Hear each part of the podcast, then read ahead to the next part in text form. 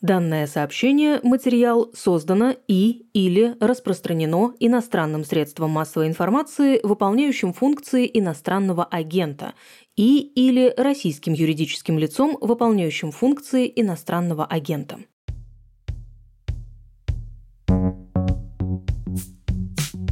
Это «Дедлайн» – подкаст «Медузы» о медиа и журналистах после 24 февраля. Меня зовут Наталья Жданова. Как живет российская медиаиндустрия, которая почти полностью оказалась в изгнании? Как война меняет, а иногда и ломает стандарты журналистики? И какой путь теперь проходит данное сообщение перед тем, как появиться на вашем экране? Этот выпуск о том, как сейчас работают журналисты на Северном Кавказе. В эпизоде упоминается издание «Кавказский узел». Его компания-учредитель ООО «Мемо» объявлена в России иностранным агентом. Медиазона также внесена в реестр иноагентов. Мы вынуждены указывать это по требованию российских властей. 2 января журналист дагестанского издания «Черновик» Магомед Магомедов оказался в отделении полиции. В этот день он вышел на одиночный пикет в поддержку арестованного коллеги Абдулмумина Гаджиева. Тот находится под стражей с июня 2019 года. Его обвиняют в поддержке терроризма.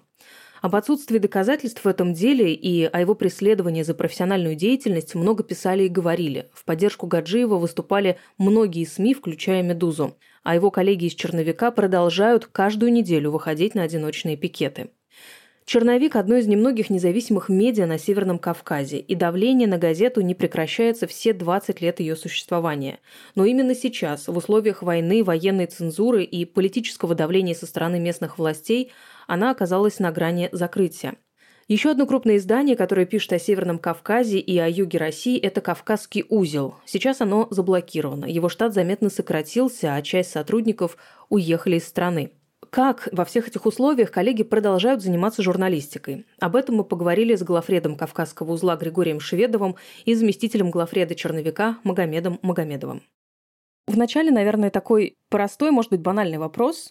Что значит работать журналистом на Северном Кавказе? Это вообще как и чем это отличается от работы журналистов в каком-либо другом регионе? Григорий, может быть, мы с вас начнем. Ну, надо сразу сказать, что я не на Северном Кавказе. И я могу лишь судить по э, нашим коллегам и сравнивать, эм, в чем разница работы на Северном Кавказе с тем, как работают наши же коллеги из Кавказского узла на юге России, в Южном федеральном округе, ну и, конечно, на Южном Кавказе, включая непризнанные регионы. Э, ну, к несчастью, у нас с Черновиком есть вот общая боль. Наш э, общий коллега Ахмед Наби Ахмед Набиев был убит в Дагестане – мы проводим конкурс его памяти. К сожалению, э, можно сказать, что вот нам пришлось двоих журналистов э, хоронить. Мы организовываем страховки, но, конечно, никакие суммы не способны никак компенсировать э, гибель для близких. Так что работа журналистов была многие годы затруднена, но с 22 года она затруднена еще больше. Кавказский узел, конечно, все время сталкивается с тем, что те или иные спикеры отказываются говорить, журналисты сами и на Северном Кавказе, и на юге России, в таких регионах, которые не часто упоминаются в обсуждении цензуры, в обсуждении самоцензуры, например, там Краснодарский край или Ростовская область. И там тоже журналисты очень часто сталкиваются с давлениями, с ограничениями и с тем, что они сами от каких-то тем, которые мы им предлагаем развивать, отказываются. Да, я сразу уточню. Вы сказали, что вы не на Северном Кавказе находитесь, а вы можете рассказать, где вы сейчас? Вы в России вообще?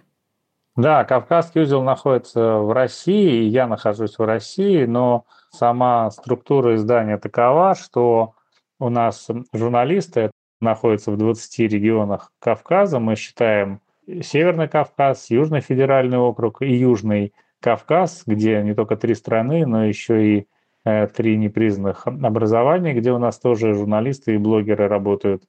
А редакция у нас с самого начала еще ух, э, уже, наверное, прошло 21-22 года, с самого начала была задумана как распределенная, то есть у нас эм, редактора находились в разных регионах России и в разных странах, и так все по-прежнему и происходит.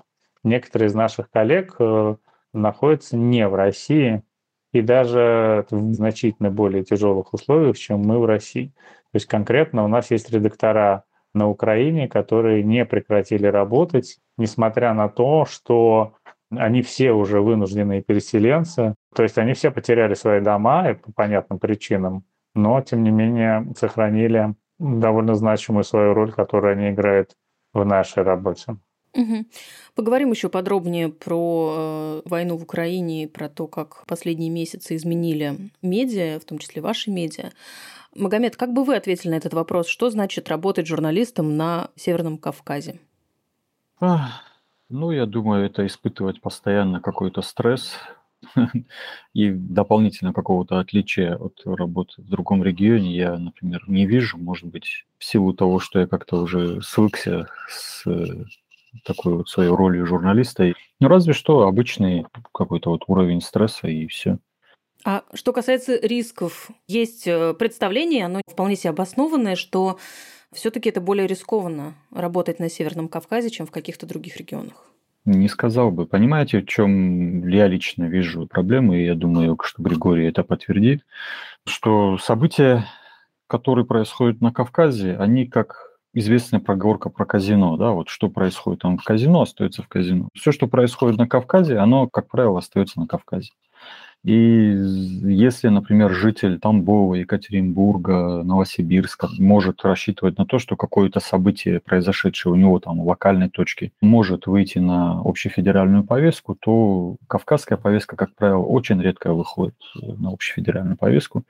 Она выходит только в случае там теракта, какого-то крупного там задержания, какого-нибудь серьезного политического события.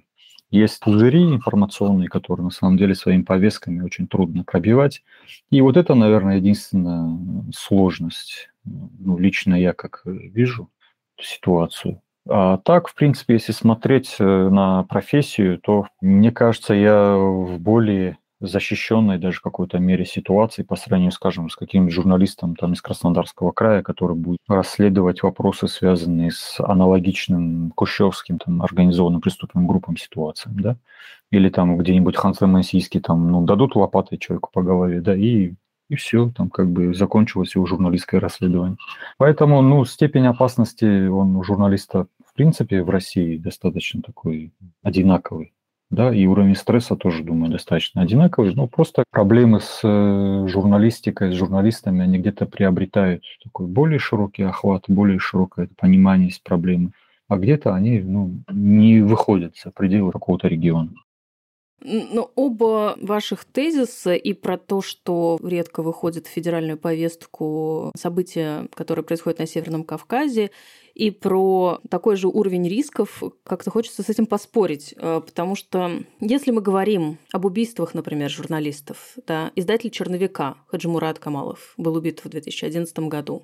Если мы говорим о журналистах, которые работали в «Новой газете» и э, Анна Политковская, так или иначе они работали... Архан Джемаль, там, да. его коллеги. Ну да, но тем не менее есть такое впечатление, что большая часть убийств журналистов все-таки была так или иначе связана с Северным Кавказом. Это люди, которые занимались этими темами. Наталья, я вас, наверное, немного удивлю, но дело в том, что то, что вы говорите, это как раз-таки подтверждает мой тезис. Потому что вот э, того же Ахмед Наби Ахмед Набиева, того же Гаджи Мурада Камалова, Гаджи Абашилова, прочих-прочих журналистов, их же не сразу убили. Э, были же какие-то ситуации, которые подводили к этому. И, к сожалению, вся Россия, весь мир узнает о том, что где-то убили. Произошло когда уже событие, да? А когда вот эти журналисты оказывались один на один с преступным миром, когда ни правоохранительные органы, ни политические силы не защищали э, этих журналистов, э, это же было длящееся событие. Вот тот же Ахмед Наби, Ахмед Набиев, наш э, уважаемый коллега, который работал в Черновике, и в Новом деле, и в Кавказском узле, ведь он э, на протяжении года или даже больше он обращался к правоохранительным органам с просьбой либо защитить его, дать ему госзащиту, либо предоставить ему средства индивидуальной защиты. И когда его уже убили, ну тогда об этом как бы стало широко известно. Ну, об этом было известно на дагестанском, на региональном уровне. Кавказский узел освещал это событие. Но какого-то резонанса, да, вот, или какого-то такого выражения, уже не приобрело. Тот же самый Гаджимурат Камалов, э, наш покойный коллега, в какой-то мере он даже и наставник для тех, кто его знал, кто с ним работал. Тоже был длительный период времени, когда он перемещался на бронированном автомобиле, когда он возил с собой огнестрельное оружие для самозащиты, когда он обращался в правоохранительные органы, когда его фамилия была в списке тех смертников, да, которых э, некие деятели, объявившиеся бригадами мстителей, хотели убить. Ведь это что же было не в течение одного дня, это был длящийся момент. И я о чем говорю? О том, что вот определенная работа журналиста, да, когда он освещает какие-то события, когда он пишет какие-то расследования, какие-то репортажи, когда он сталкивается с, то с преступным миром, то с государственной властью, то когда он не может найти различия между первым и вторым, да, это длящиеся вещи. И единственная сила журналиста, она заключается в том, что он может об этой проблеме сообщить аудитории. И получается так, что каким бы громким ни был крик этого журналиста, это все оказывается там, где-то локальным, на Северном Кавказе. И одно не выходит на какие-то более серьезные федеральные площадки. И тот же самый Гаджимурат Камалов, несмотря на то, что он был очень хорошо известным журналистом для очень большого круга специалистов по Кавказу, тем не менее его многие статьи, материалы разоблачительного характера, они как бы тоже не могли пробить этот стеклянный потолок и стать достоянием широкой общественности. И причем его материалы, которые были с серьезными обвинениями, серьезными аргументами, серьезной фактологией, доказательственной базой. Но разве это не подтверждает тот факт, что рисков больше у людей, которые работают над темами, связанными с Северным Кавказом? Потому что не каждый журналист в Центральной России, например, ездит на бронированном автомобиле. Я согласен с вами, да, что не каждый. И Камалов его как бы не купил за свой счет, ему просто его друзья дали покататься, потому что как только он с него пересел, в принципе, его и убили. Ну, не знаю, на мой субъективный взгляд, то, что вы говорите, только подтверждает мой тезис, потому что вот Москва, Иван Голунов, да, вот его взяли, подбросили наркотики, журналистская Москва вся встала по этому поводу.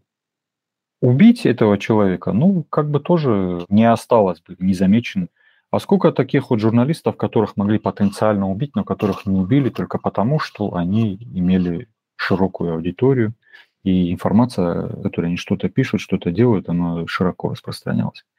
Это опять-таки вопросы возможностей. Да? Вот, например, Григорий, например, э, новая газета, э, они имеют как бы возможность защитить своих журналистов, там, ну, поменять им адрес, куда-то отправить, вырвать из этой среды, да, а многие региональные издания, которые хотели бы о чем-то писать, там, хотели бы о чем-то объявить, заявить, они не имеют такой возможности. И даже когда они заявляют аж какой-то такой потенциальной опасности, ну, бывает так, что их не слышат. И только вот сейчас видно, что как-то голоса там из регионов, но они как-то сейчас более-менее стали пробиваться в федеральную повестку. Угу. Григорий, вы согласны с этими тезисами? Да, конечно, я согласен с тем, что говорит Магомед, и он скромно умалчивает, конечно, о своей собственной роли, о том, что он и сам выступает на пикетах в поддержку журналиста черновика Абдулмумина Гаджиева, и журналисты систематически выходят в поддержку своего коллеги, это и журналисты черновика, и журналисты нового дела.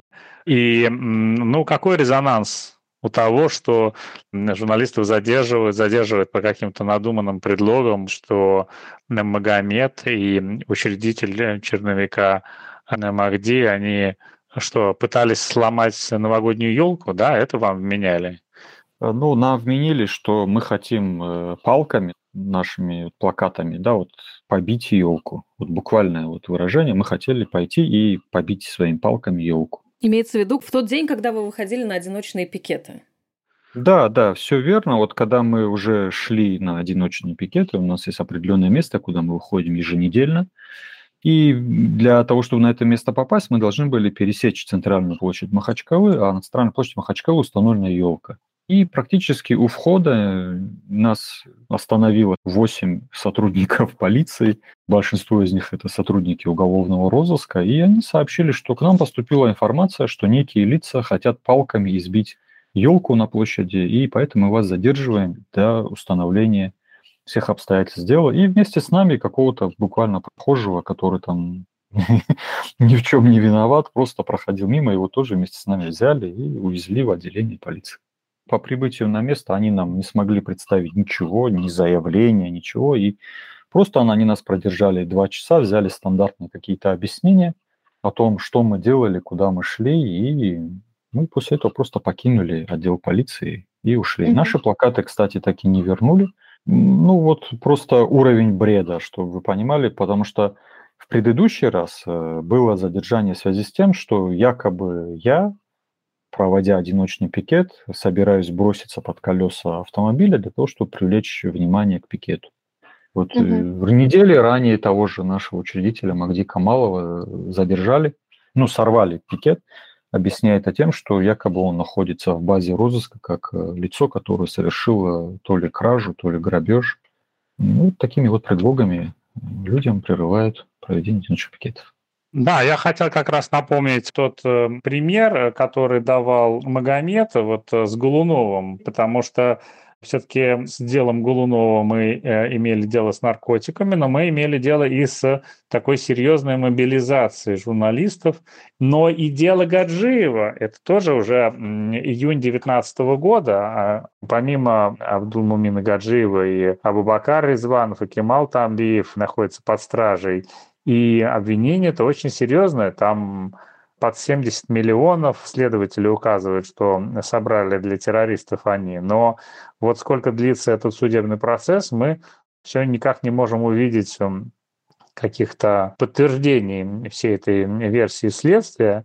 И было несколько попыток привлечь эм, внимание за пределами региона, и довольно неплохие были профессиональные инициативы, но не удалось привлечь внимание достаточно, добиться достаточного резонанса, достаточной мобилизации. С одной стороны, мы говорим о том, что российская журналистика или журналистика на русском языке, уж не знаю, как ее теперь определять, она вот подвержена такому давлению извне, и это правда. Многим пришлось уехать, э, многие в судах но если говорить про проявление солидарности к нашему собственному коллеге, такому проявлению, как освещение пикетов, которые с довольно большими сложностями проходят, как мы только что услышали, освещение судебного заседания, Разве это не дело журналистов написать об этом и в такой форме проявить свою поддержку, проявить свою солидарность по отношению к тем людям, которые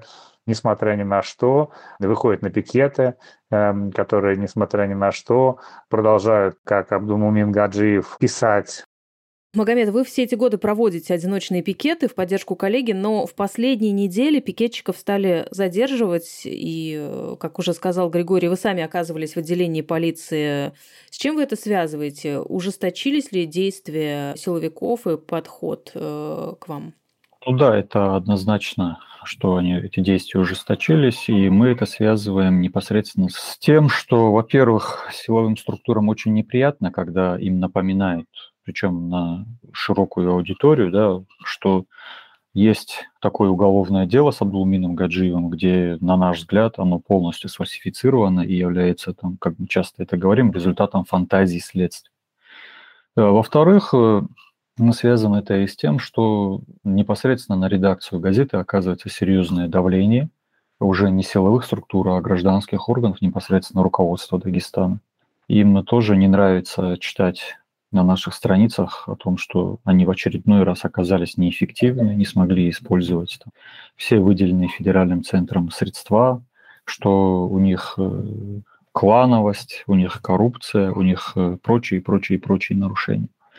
И здесь мы видим некую смычку такую интересов э, руководства республики и силовых структур, когда они просто ну, пытаются всеми силами сделать так, чтобы черновика не было, скажем так, в жизни дагестанского общества. Просто вот было чисто, чинно, аккуратно, что никаких протестов в Дагестане нет, что все хорошо, все вот миролюбиво. Вы вы живете под таким прессингом все 20 лет, что существует черновик. Э, были случаи, когда в Дагестане поджигали киоски, в которых э, продавали газету. К вам приходили с обысками, на сотрудников заводили уголовные дела. Но как бы вы оценили сегодняшнюю ситуацию? Насколько вот это давление сильно по сравнению с тем, что происходило в предыдущие годы? Несмотря на то, что поджигали, несмотря на то, что приходили с обысками, была еще какая-то возможность э, в связи с тем, что в республике была очень широкая политическая конкуренция.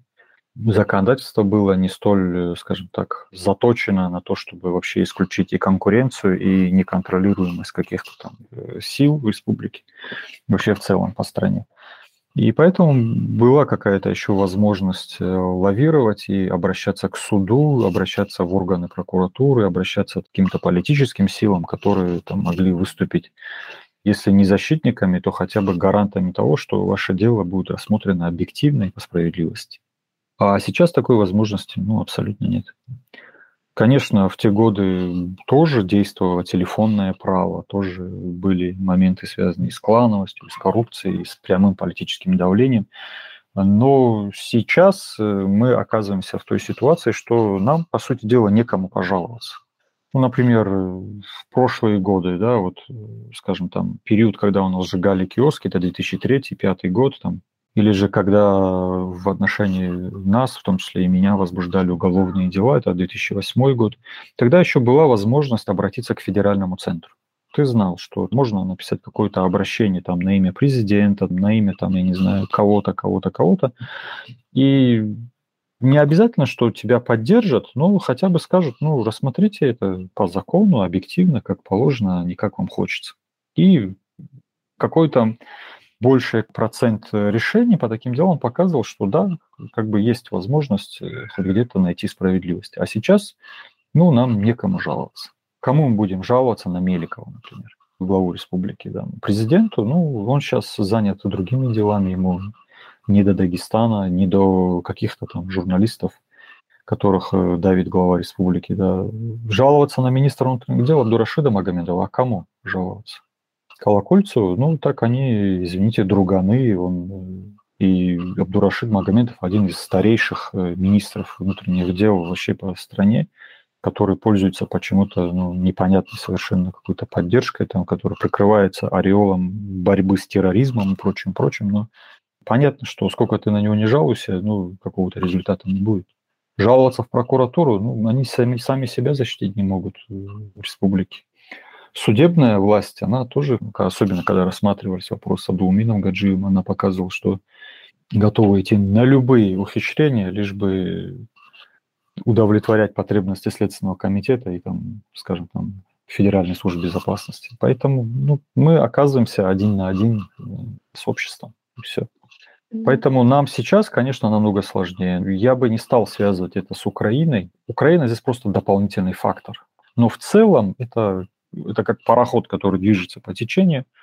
Мы так или иначе пришли в эту точку. Да, вот этой точке мы сейчас находимся, где демократические определенные права, свободы, право на выражение мнения, право на защиту, на объективный честный суд у тебя оно растворяется. Оно декларируется, но по факту оно отсутствует конце ноября вы объявили, что приостанавливаете выход печатной версии газеты «Черновик» как раз из-за давления властей, в том числе на типографии, на распространителей и на рекламодателей. Что это значит для вашего издания? Для нашего издания это означает медленная, мучительная смерть, если говорить прямо. А каким был тираж газеты в э, последние месяцы? Для Москвы, скажем так, для федерального такого уровня и даже для Москвы как просто города, да, наш тираж, конечно, маленький был. Он варьировался э, в лучшие годы там 13 тысяч, 16 тысяч, последние годы там 2-3 тысячи экземпляров. Но для Дагестана это был хороший тираж, скажем так, да, чувствительный тираж. И он приносил нашему изданию более-менее какие-то средства, благодаря которым наша редакция могла существовать. Мы часто говорим о том, что это общая тенденция, что интернет съел тираж. Потому что, несмотря на маленькую печатную версию, э, тем не менее, посещение сайта, посещение наших э, страниц в социальных сетях. У нас было довольно много подписчиков, которые читали нас, комментировали, заходили на сайт, видели наши материалы. То есть мы могли очень хорошо работать с аудиторией, несмотря на то, что тираж у нас был маленький. Но в данной ситуации получается так, что вот уничтожение печатной версии – это один удар по нам, да, и второй – это то, что отдельно поговорили, скажем так, представители власти с э, нашими распространителями и нашими рекламодателями, это, ну, как бы нас э, поставил в ситуацию, когда мы не только уже не можем где-то печататься, да, вот в целом даже по стране. Мы рассматривали типографии в Краснодаре, в Ставропольском крае, Ростове, Москве, мы пришли к итогу, что даже если мы будем ее печатать где-то на Магадане, то нам и там запретят, потому что мы видим общую тенденцию, мы видим, что максимум один номер, где мы успеваем отпечатать, потом наступает запрет. И понятно, что вот эти расходы уже по перевозке, по заказам и так далее, они уже, скажем так, для редакции неподъемные. А работа с рекламодателями, она показывает, что даже если у нас не будет печатной версии, мы будем работать э, только в электронной форме, сайт, социальные сети, телеграм, там какие-то ныне имеющиеся механизмы, да, вот электронного присутствия для аудитории, то показывает, что из-за того, что у нас уже нет, по сути, рекламодателей, потому что они боятся уже идти к нам, то мы не сможем сколько-то долго существовать. Но у вас э, Приличная аудитория в том же Телеграме, больше 20 тысяч подписчиков для регионального медиа – это очень, очень хороший результат. Может быть, есть какие-то другие способы финансирования и выживания? Мы рассматриваем сейчас э, вариант с донатами. Переход, конечно, на вот электронную форму, на донаты, на прочие, прочие возможности. Пока это у нас идет в режиме такого вот обсуждения. Ну, понимаете, еще, наверное, такая вот особенность регионального СМИ – для Северного Кавказа, да, это сложность э, переходить на донаты, потому что э, тут же разного рода медиа, очень плотно связанные с силовыми структурами, начинают э, раскачивать темы, заявляя о том, что мы там продажные, мы только настроены то, чтобы вымогать у кого-то деньги, там прочее, прочее. И так или иначе нам приходится оглядываться вот на эти тоже, ну, казалось бы, несущественные обстоятельства, но тем не менее из-за этого нам приходится тоже сдерживаться. И нет какой-то гарантии, что не будут попыток провокаций, да, вот именно вот, и с этой стороны тоже. Поэтому пока что все в режиме обсуждения и перенастройки редакции на новые стандарты работы. Потому что одно дело, когда ты работаешь в режиме еженедельника, да, когда ты готовишь печатный выпуск, и другое дело, когда ты уже работаешь с сайтом, ну, пока что на данный момент можно твердо говорить, что у нас неопределенность того, что будет дальше. Григорий, расскажите, э, в каком положении сейчас находится Кавказский узел? Я напомню э, нашим слушателям, что издание существует с 2001 года. Это проект общества «Мемориал». А «Мемориал» э, недавно получил Нобелевскую премию мира. В России же внесен в реестр иностранных агентов и ликвидирован по решению Верховного суда. Ваш сайт Сайт Кавказского узла заблокирован по решению прокуратуры. Есть ли еще какие-то формы давления на редакцию? Ощущаете ли вы, что это давление усилилось в последние месяцы? Не сказал бы, что в последние месяцы как-то что-то усилилось.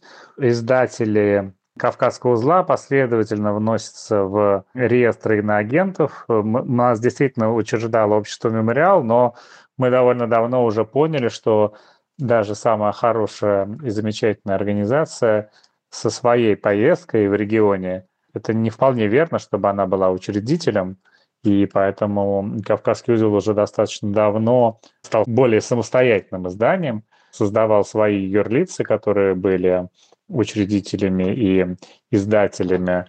Три наши организации внесены в списки иноагентов. Это существенно усложняет э, работу, потому что, как вы знаете, с 1 декабря были внесены тоже а, изменения в законы об иностранных агентах, и теперь даже возникает вопрос о дополнительном налогообложении для иностранных агентов, потому что они не могут пользоваться упрощенной системой налогообложения. В общем, а, сложности, безусловно, есть, но если говорить про работу в последние месяцы, это скорее сложности, связанные с работой наших коллег в регионах и их конкретными проблемами, о которых я уже немножко говорил ранее. А можете чуть подробнее рассказать, какого рода эти проблемы в том числе? Ну, довольно тяжело людям, которые работают 10 и более лет в регионе, вдруг слышать от адвокатов, например, которые защищают систематические права тех, кто подвергся дискриминации, насилию, что нет, мы, пожалуй, не будем давать вам комментарии, потому что вот э, Кавказский узел внесен в список иноагентов. Кавказский узел не внесен в список иноагентов, но издатель внесен, поэтому мы вынуждены писать эти известные слова про иноагентство.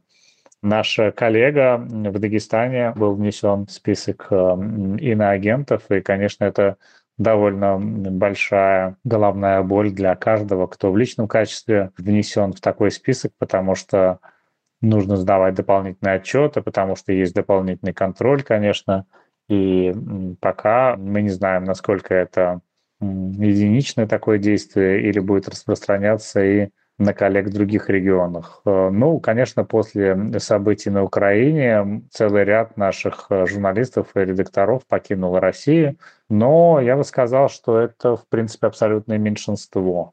Сколько сейчас человек работает в издании? Ну, довольно сложно точно ответить на этот вопрос. Если до последнего времени мы считали, что около 40 журналистов у нас работают, сейчас, наверное, их число уменьшилось до 30-35, но это вот не собственные журналисты Кавказского узла, которые вот имеют какой-то эксклюзивный контракт, то есть журналисты вольны работать и в других местах, просто многие из них работают 10 лет, 15 лет и более. С нами, конечно же, люди, работающие с нами, в основном пишут под псевдонимами, и мы им, конечно, такое право всегда готовы давать. Поскольку мы круглосуточные, у нас довольно большой штат редакторов, модераторов, у нас были серьезные финансовые сложности во второй половине этого года, и, к сожалению, нам пришлось расстаться с целым рядом наших коллег, в том числе, которые работали длительное время. Но по-прежнему это несколько десятков человек, которые работают с Кавказским узлом, с тем, чтобы он все новогодние праздники или все ночные смены мог публиковать, в первую очередь, мы считаем, срочной информацией, которая связана с конкретными проблемами конкретных людей в регионах. Вы сказали, что испытывали финансовые сложности. Можете э, чуть-чуть рассказать, на что сейчас существует издание?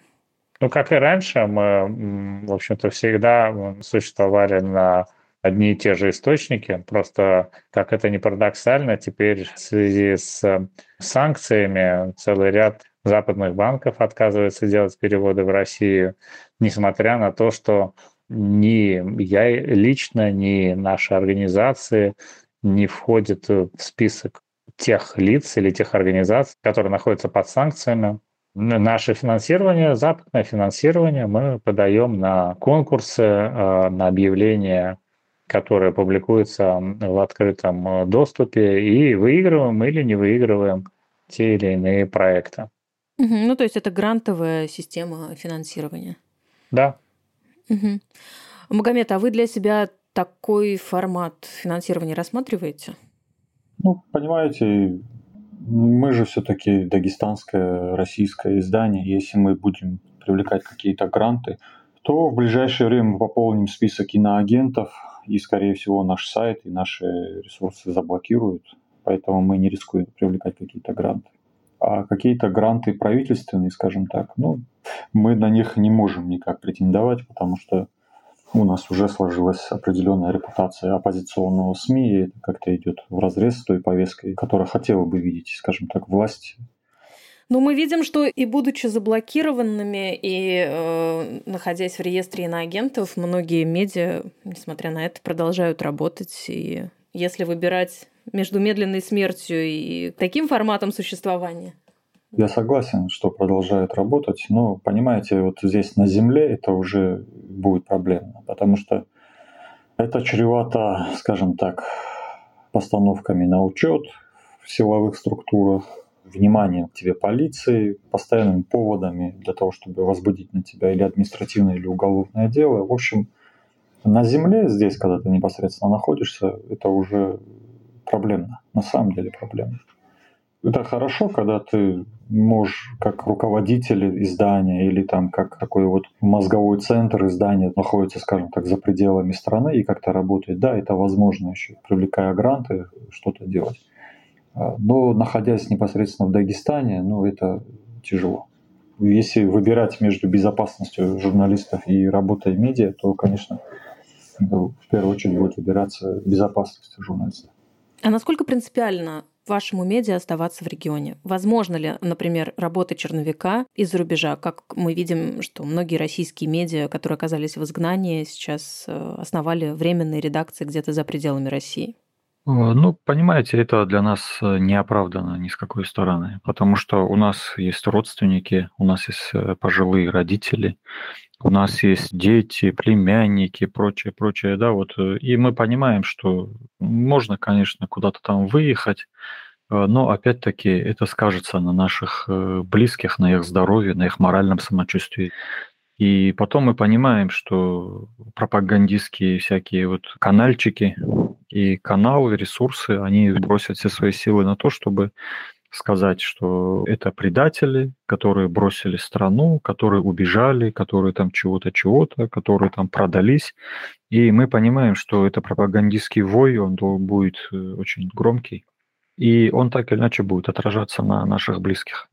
Григорий помнит те времена, когда в Дагестане даже дальние родственники, скажем, там, боевиков, извините, что такая аналогия проходит, но по факту, если сейчас сравнивать, то люди, которые покинули страну по каким-то причинам, да, то их как бы приравнивают сегодня к боевикам, к террористам, к экстремистам, прочее, прочее. Ну вот лет 10 назад еще. Человека, который работал, скажем, там, директором школы или учителем или что-то, его могли просто уволить за то, что его какой-то там дальний родственник оказался в рядах там боевиков или его объявили боевиком.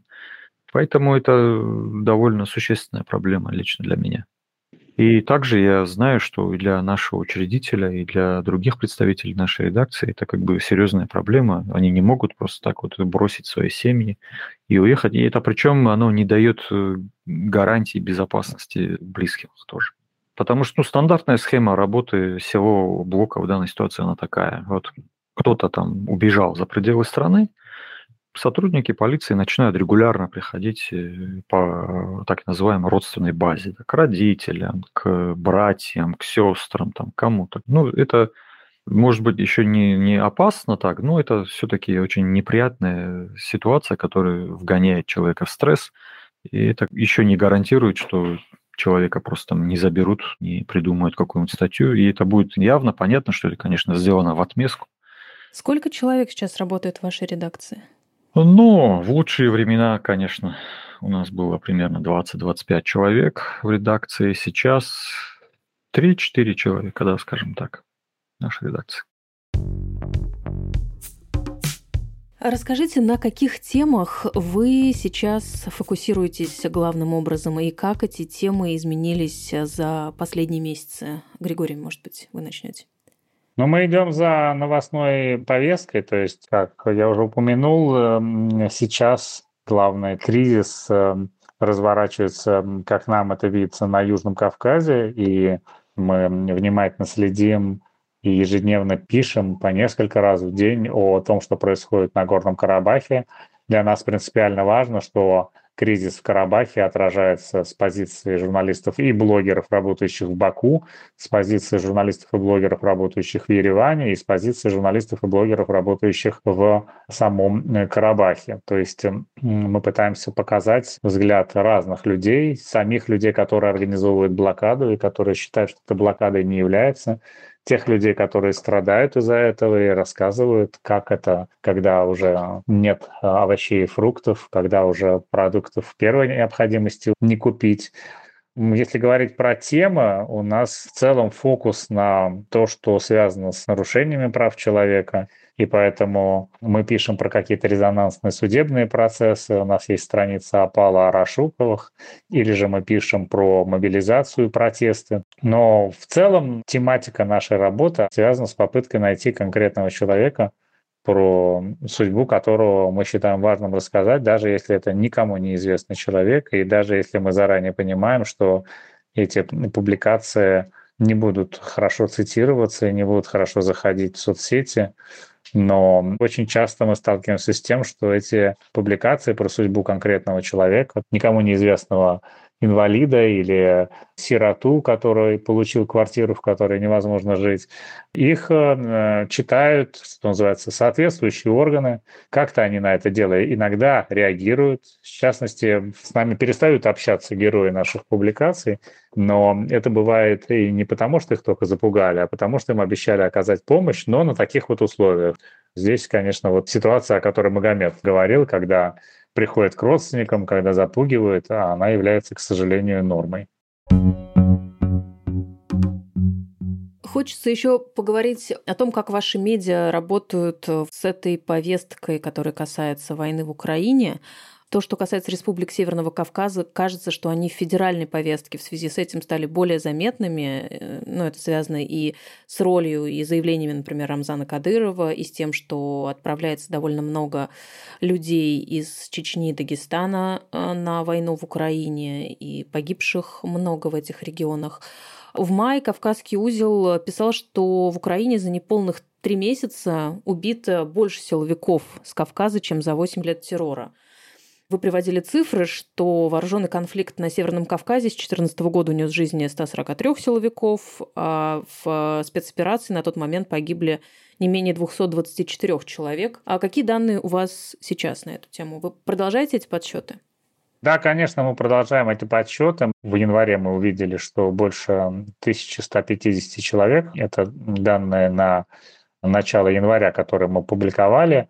Но по итогам года Цифра чуть меньше, но она по-прежнему существенно больше, чем количество силовиков, убитых за 10 лет террористической, контртеррористической деятельности. По нашим подсчетам это было 480 человек с 2013 по конец 2022 года.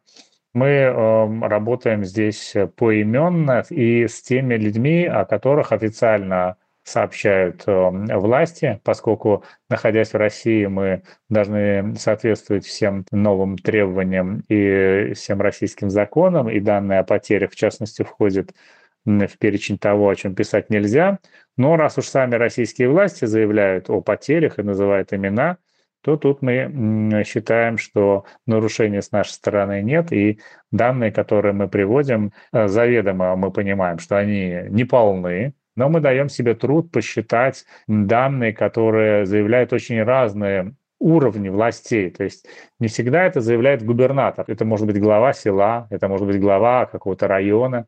И найти эти данные, проверить, уточнить, все это довольно большая работа, чтобы понять, о чем власти заявили. То есть наши цифры – это не цифры погибших, это цифры погибших, о которых власти сказали в СКФО и ЮФО, Южный федеральный округ, угу, Северо-Кавказский федеральный округ. И речь идет только о силовиках, правильно? Нет, ну мы считаем всех, мы в числе силовиков считаем и мобилизованных, они же мобилизованы служить.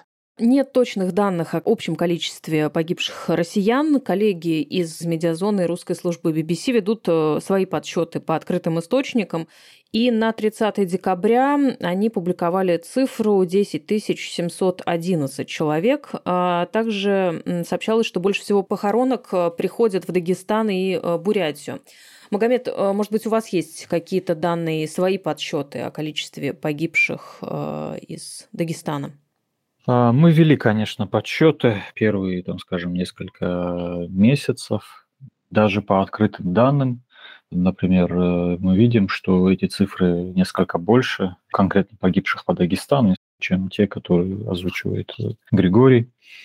Точно так же, как и Кавказский узел, мы опирались на открытые данные, те данные, которые публикуют муниципалитеты, власти, или же на те данные, когда мы могли с уверенностью даже чуть ли не могилу показать похороненного человека и сказать, что вот здесь лежит вот этот конкретный вот человек, который был убит тогда-то, тогда-то. Мы какое-то время и печатали списки погибших с фотографиями в нашем издании, потому что мы считаем, что это очень большая трагедия. Но потом мы увидели ситуацию, что так как наша газета постоянно находится под каким-то давлением, а после того, как мы опубликовали на своих ресурсах открытое письмо коллег из э, «Новой газеты», то нас тут же стали блокировать, выписывать какие-то штрафы. И потом уже мы увидели, что издания, которые, как и мы, публикуют списки, они тоже начинают подвергаться санкциям, поэтому нам пришлось от этого тоже отказаться, чтобы сохранить издание.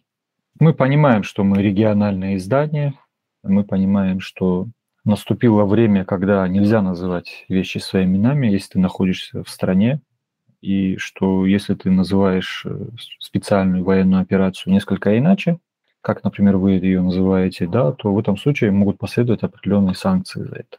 И поэтому мы вынужденно оставляем, конечно, эту ситуацию в целом, да, вот без освещения ее на сайте и в печатной версии тоже мы, конечно, уже ее не затрагивали. А общие оценки, общие тенденции того, как это все происходит, мы оставили для реализации ее в телеграм-канале. Но вы перестали публиковать эти списки и количество погибших, но при этом какие-то внутренние подсчеты вы ведете? Да, внутренние подсчеты ведем, и я могу сказать, что по моим личным таким вот ощущениям эта цифра ну, примерно 500. Примерно 500 дагестанцев. Но я также понимаю, что эти данные, конечно же, опять-таки, они не могут быть полными, но это только открытые данные. Да. В первой неделе войны журналист Владимир Севриновский готовил репортаж для «Медузы» из Дагестана. И тогда он писал, что война расколола дагестанское общество, что часть жителей поддерживает действия Кремля. Как сейчас живет регион и Дагестан, и, может быть, Чечня, если вам известно. Какое отношение у людей к войне и изменилось ли что-то после начала мобилизации? Григорий. Ну, про Дагестан, конечно, более логично не меня спрашивать. Магомед лучше представляет себе ситуацию. Мне кажется, что мобилизация существенно изменила подход, поскольку мы считаем и смотрим все эти отдельные случаи по тому, как власти разного уровня объявляют о погибших, мы видим, что это все делалось с такой большой степенью публичности и в Дагестане, и в других регионах. И это не обставлялось, как раньше, стыдливой какой-то секретностью. Наоборот, привлекались телеканалы, привлекались официальные лица даже из Министерства обороны России, выдавались какие-то грамоты, какие-то ордена, медали, заявлялись э, компенсации. И это очень, на мой взгляд, может быть, Магомед со мной в корне не согласится, но мне кажется, во многих регионах это очень сильно повлияло на позицию родственников.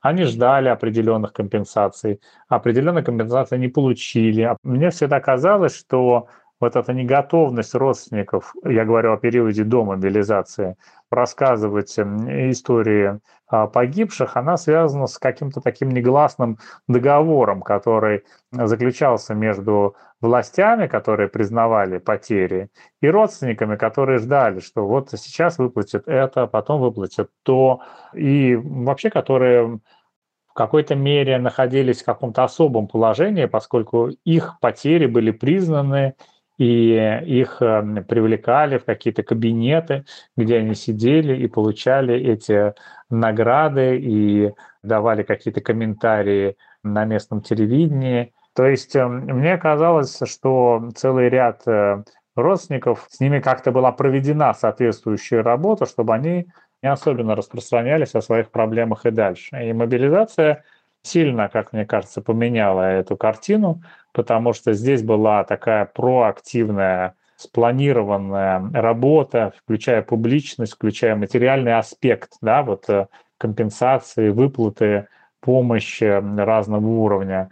А мобилизация же, наоборот, показала, что здесь работа была проведена абсолютно по-другому. Для многих было непонятно, как будет проводиться мобилизация. Во многих регионах районные или городские военкоматы издавали даже документы, которые вводили в заблуждение людей и потом позже отменялись. Дагестан в этом смысле прославился. «Медуза», я помню, публиковала чертыхание и стучание по столом с, с губернатора Дагестана, который был очень недоволен тем, как э, мобилизацию начали проводить на юге, в Дербенте, и, естественно, это в последующем отменили такую вот э, мобилизацию через громкоговорители машин, которые разъезжают по городу. Ну, то есть вот эти перегибы а, власти признавали, но немного они могли оперативно изменить. Что-то менялось, но основной, мне кажется, дискурс был такой, что сами родственники тех, кто подлежал мобилизации, почувствовали, что может произойти все, что угодно. И во многих крупных городах происходили задержания на улицах, в метро, в барах. Так что как мне кажется, картина очень сильно поменялась с того момента, как э, мобилизация была организована, и это внесло очень такой существенно деструктивный элемент. Если какой-то негласный общественный договор и сложился, то сейчас он скорее разрушен. Угу. Магомед, что вы скажете? Э, чувствуете ли вы эти изменения? И если говорить о настроениях в дагестанском обществе в целом, как это можно охарактеризовать? Ну, во-первых, я хочу сказать, что полностью согласен с Григорием, когда он говорит о материальных стимулах. На самом деле ситуация это именно и такая, что родственники тех, кого призвали на военную службу, да, ну по контракту, кого отправили в качестве мобилизованных, они ведь тоже в каком-то плане заложники да, этой ситуации. Во-первых, им некуда деваться, да, потому что если они будут э, шуметь, бунтовать там или что-то, ну их объявят бандитами, террористами, посадят в тюрьму. А во-вторых, в плане отношения вообще к специальной военной операции, отношения к мобилизации, я и говорил об этом ранее, дагестанское общество очень сильно в этом плане разорвано. И какого-то единого мнения о том, как относиться вот к этому явлению или к другому, нет. Потому что эти сегменты общества, они примерно одинаковые. Одни категорически яростно поддерживают то, что происходит на Украине. Да, то есть они считают, что политически и морально, и религиозно вхождение российских войск на территорию Украины это было оправдано. И в качестве аргументов приводят, что если бы мы это не сделали, то войска НАТО были бы на берегах Каспия и так далее, и так далее. Ну, то есть тут набор э, штампов, которые мы слышим по телевидению. Да? Вторая группа дагестанцев категорически против того, что происходит с Украиной, что в этом участвуют дагестанцы, и вообще обосновывает это и политическими аргументами определенными, и религиозными аргументами, и прочими аргументами. И есть третья часть дагестанского общества, которая как бы до конца не определилась. Она в каком-то таком некой растерянности находится. Потому что, с одной стороны, высказать какое-то свое мнение публично оно тоже не может, как я уже сказал, есть определенные санкции за это. А с другой стороны, оно для себя до конца не выработало критериев, как к этому относиться. Потому что они слушают телевидение, там говорят одно, да, потом они залезают в телеграммы, в инстаграмы, там говорят другое. И оно находится в таком пограничном состоянии. А родственники, о которых, э, материальных аспектах, о которых говорил Григорий, почему я их называю заложниками и жертвами? Да? Ну, потому что, во-первых, им некуда деваться, их э, сын, брат, сват, кто-то, кто-то там подписал контракт, или же его взяли на каком-то перекрестке и сказали, ты мобилизованный и едешь по местам боевой славы ну, они не могут против этого протестовать, потому что они прекрасно видели, что происходило с теми, кто протестовал ранее, да, по каким-то иным поводам. И поэтому они, когда видят какие-то уже и материальные стимулы, которые на самом деле есть, они довольно существенные, да, для бедных регионов страны, таких как Дагестан, там, как Бурятия, Алтай, это как бы, ну, существенные суммы. И поэтому они смиряются, ну, ну хотя бы это получили, да, вот хоть как-то там нам это компенсировали. Ну, я лично считаю, что общество, конечно, в этом плане, не только дагестанское, но и в целом российское общество, оно находится в этом плане в очень униженном состоянии, потому что оно вынуждено ставить на одни весы такие несоизмеримые вещи, как жизнь своих близких и материальную выгоду. Но при этом протесты женщин в Дагестане были одними из самых сильных антивоенных выступлений, протесты против мобилизации. А Все закончилось разгоном акции и довольно жесткими задержаниями участников. Можно ли сказать, что протест подавлен, или это временное затишье, и вот это вот напряжение, оно чувствуется внутри общества? Ну, понимаете, напряжение, оно ведь есть. Причем э, противники, скажем так, спецоперации, их э, довольно много и среди тех, кто кажется на первый взгляд там, сторонники властей, там, Единой России и прочих-прочих. При этом есть и сторонники спецопераций, которые находятся тоже в разных слоях да, общества. И то, что выступили матери, это был как бы такой вот шаг отчаяния, может быть, э, да, по-другому я это не могу назвать. Но на самом деле по итогу мы видим 8 если не ошибаюсь, уголовных дел.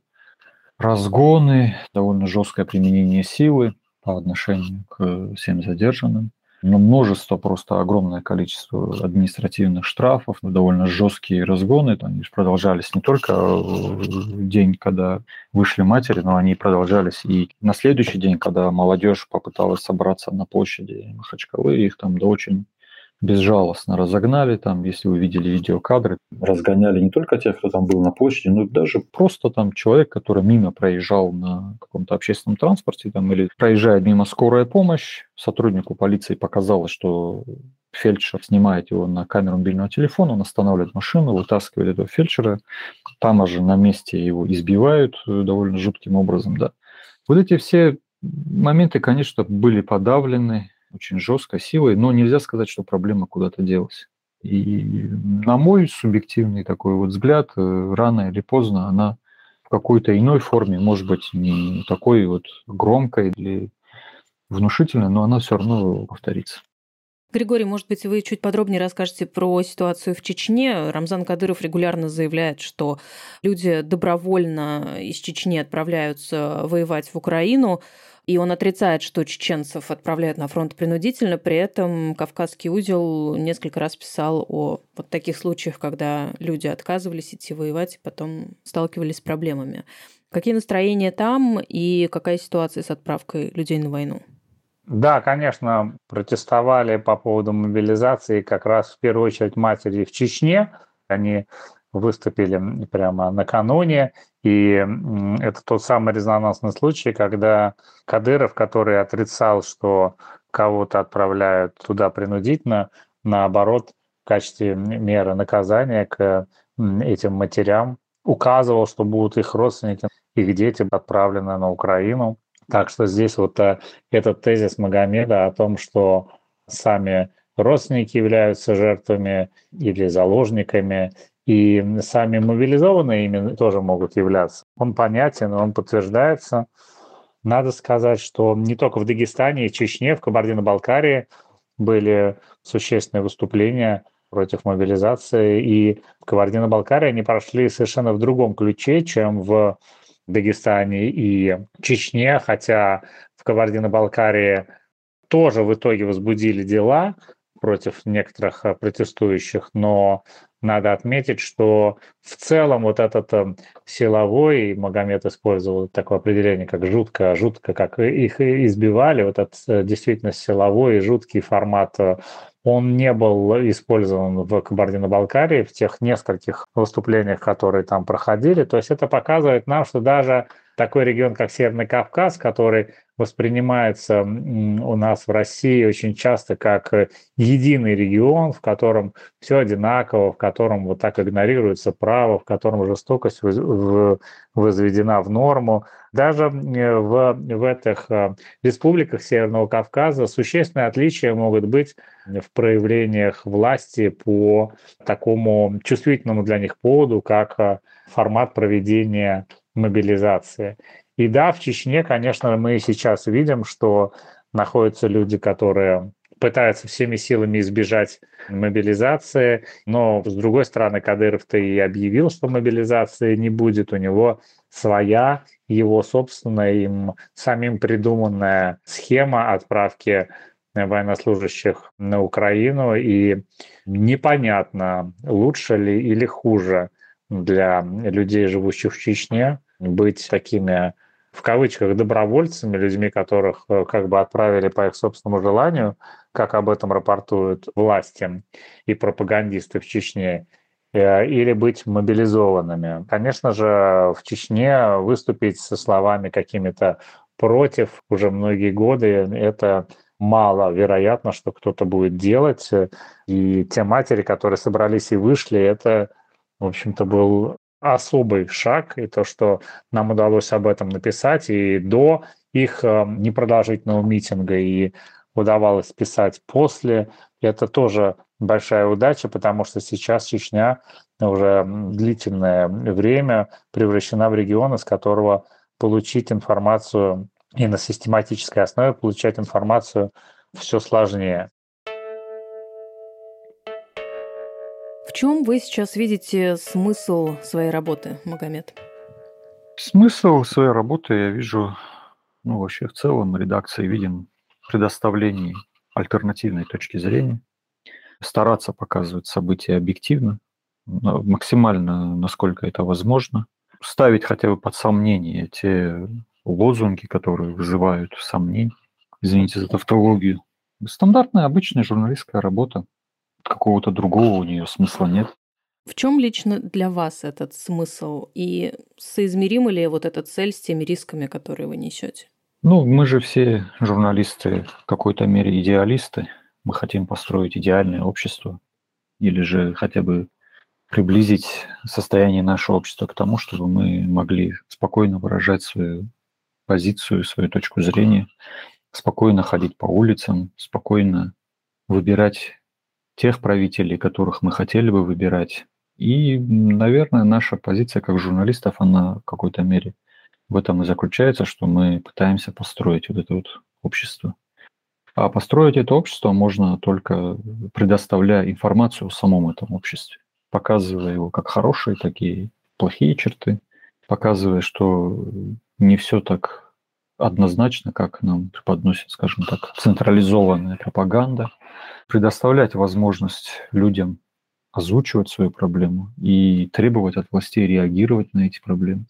Вот это как бы цель стандартная, которая должна быть, ну, во всяком случае, я так вижу свое, скажем так, предназначение как журналист.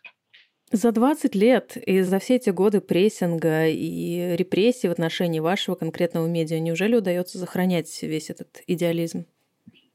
Ну а куда деваться? Как удается сохранять идеализм?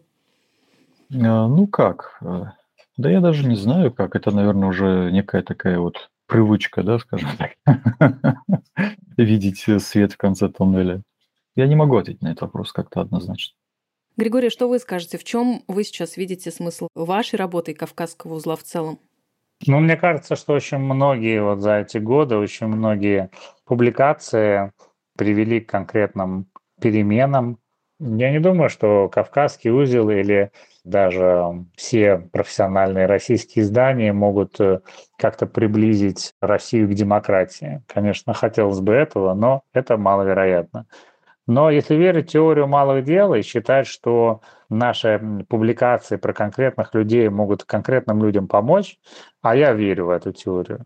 И неважно, голодает ли суперизвестный, супермедийный Михаил Саакашвили или голодает э, очень малоизвестный за пределами Азербайджана азербайджанский оппозиционер. Но нужно об этом сообщать. Если протестуют э, никому неизвестные люди, как те, что вышли недавно в Дагестане, считая, что расследование убийства их эм, сына, их родственника не ведется с нужной скоростью.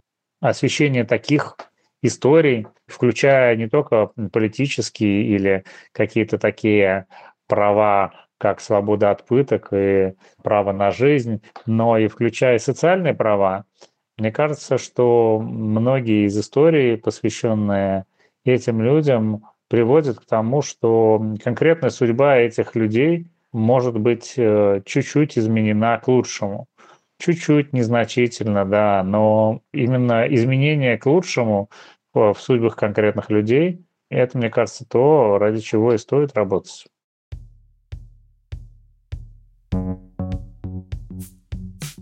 Дедлайн – это проект о медиа и журналистах после 24 февраля. Слушать подкаст вы можете в приложении «Медузы» и, конечно, на всех основных аудиоплатформах. Оставляйте оценки и, пожалуйста, пишите комментарии.